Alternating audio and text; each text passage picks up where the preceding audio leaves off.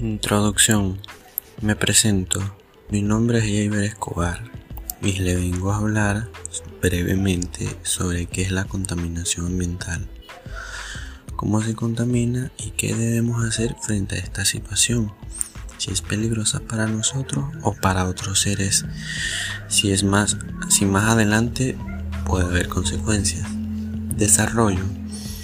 Primero, ¿qué es la contaminación? La contaminación ambiental es el problema que tenemos nosotros los seres vivos que enfrentamos día a día y por qué se ha contaminado el mundo. ¿Con qué en específico se ha contaminado?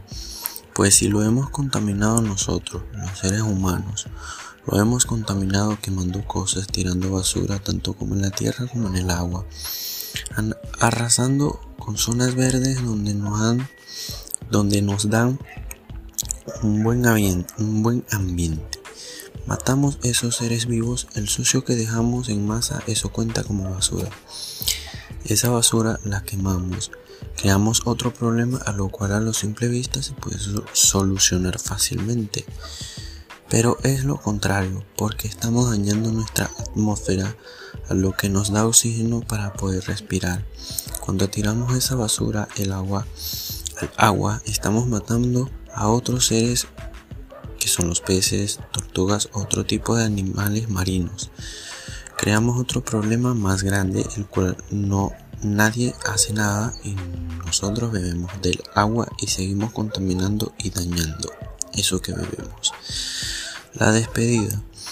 Y si nosotros hemos contaminado, ¿qué debemos hacer para aunque sea baje los riesgos, baje un poco esa contaminación? ¿Qué hacemos?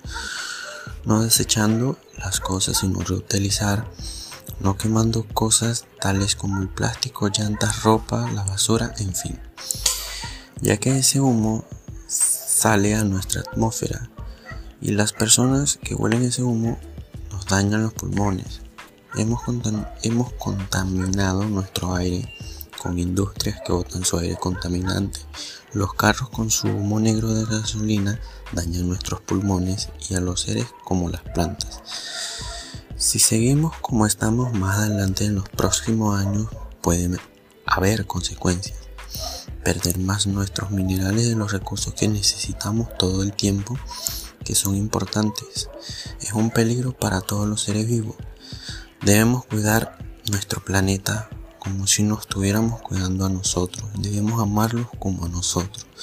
Debemos dejar de matar a nuestro planeta porque de acá vivimos y si no tenemos un buen ambiente tenemos